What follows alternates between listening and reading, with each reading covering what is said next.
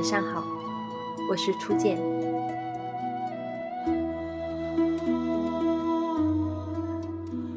爱情是自由的，当它被冠以等价代换，那么这段感情势必会不得善终。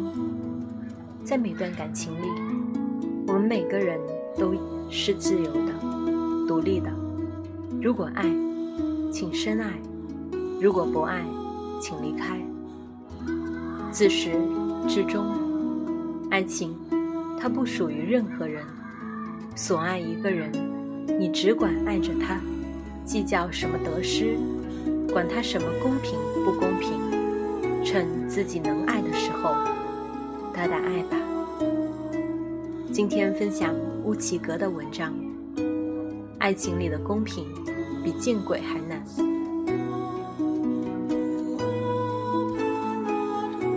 前几天在情感吧看见一个姑娘洋洋洒洒地留了一条长长的帖子，讲述了她的感情故事。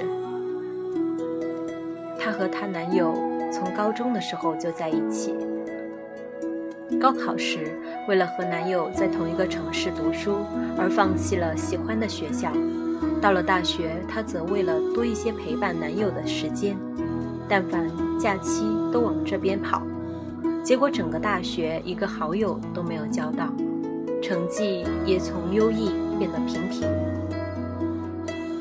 等大学毕业了，她为了不和男友异地，放弃了薪资上好的职位，而回家迈进了找工作的大军。男友不想住在家里，她就自告奋勇的租了房子，每天为了给他做营养餐，早上起得大早。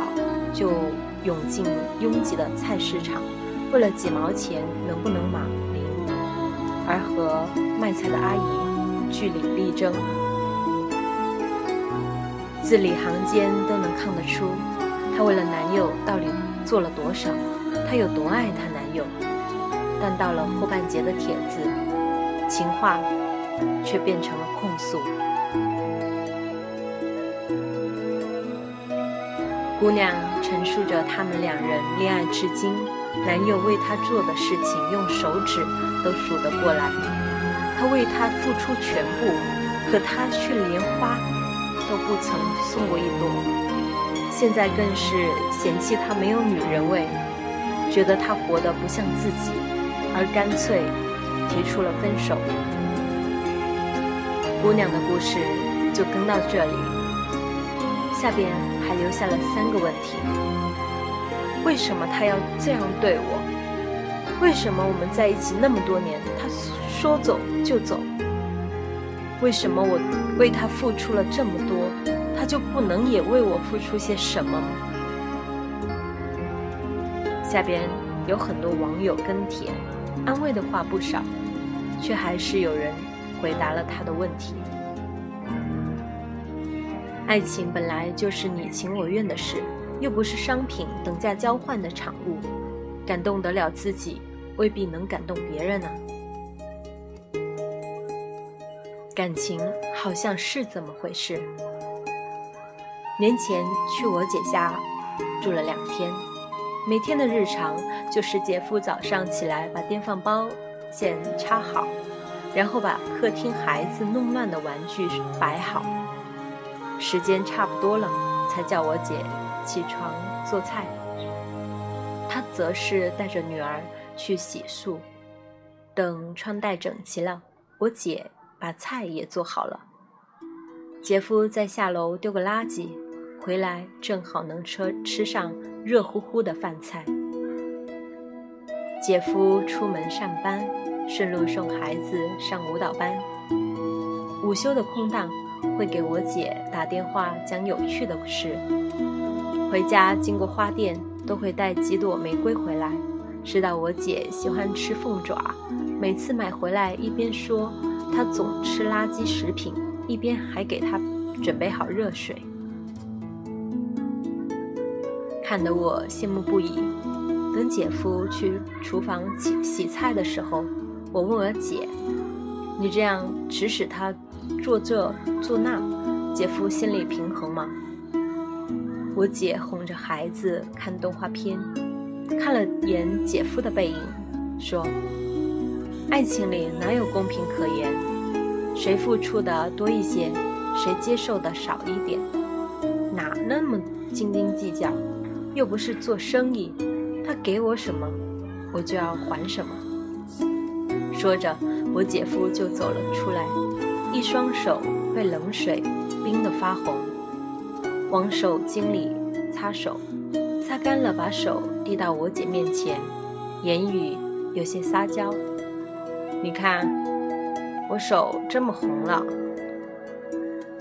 我姐直接把热水杯捧在她手上，自己的手又包在外边，哄小孩一样哄着。很显然，在他们两个人的感情里。我姐是占据了享受的优势，在这个家庭里，姐夫付出的远比我姐更多，可姐夫却从来没有怨言。于他而言，这段感情值得他付出，再多一点也无所谓。听说我姐和姐夫恋爱的时候，便是这样的相处模式。我姐总是约会迟到的那个人。他有加不完的班和做不完的事，姐夫就一直等着他。等到的时候，只顾着问我姐冷不冷、饿不饿，从来没说过自己在这里等了多久。过马路，永远让我姐站在里侧。约会时，总会先问我姐的喜欢。那个时候，两个人才恋爱不久，我姐就问过他：“如果未来我们不在一起了，你会为付出这么多而感到不公平吗？”我姐夫当时说：“不会，公平是法律上谈的，感情是谈心甘情愿。”那时候。我姐就知道这个人是可以陪她走完一生的人。幸运的是，他们确实走进了婚姻的殿堂。很多人谈恋爱都希望对方对自己能够像自己对对方一样好，付出多少就能够得到多少。但是公平是公平，只要对方说一句“我们分手吧”。所有臆想出来的公平，都只是泡沫。和合适的人恋爱，不是和内心的感动恋爱。为不值得的人付出再多，都只是徒劳；为值得的人付出，哪怕收到的只是点滴，也是欢喜。很小的时候，我们会在童话故事。在教科书和电视连续剧里，发现一个铁规矩：只要付出，就一定会有回报。所以，我们始终坚信，不管女主角在剧中受到了什么样不公平的待遇，遭受了多少的委屈曲折，只要她默默付出，努力无私，到最后，一定会爱情事业双丰收。可到了现实的爱情里，却往往换不来对等的待遇。安妮宝贝在《最好的爱情》里说过：“最好的爱情是两个人彼此作伴。”很多时候，在你问出那么多为什么的时候，无非就是心里的不甘，想让对方给一个交代，想要应有的回报。可为什么不问问自己，为什么在什么都没有得到的时候选择离开？确实，你对他那么好，那么辛苦努力，你希望对方多少念在这些情分上来爱你。可收到这所谓的恩惠后，他可能会很感谢你，但感恩并不代表必须爱你。姑娘啊，爱情。毕竟不是慈善事业，如果那么想要公平，不如好好对自己，至少还能回馈给你一个好身体。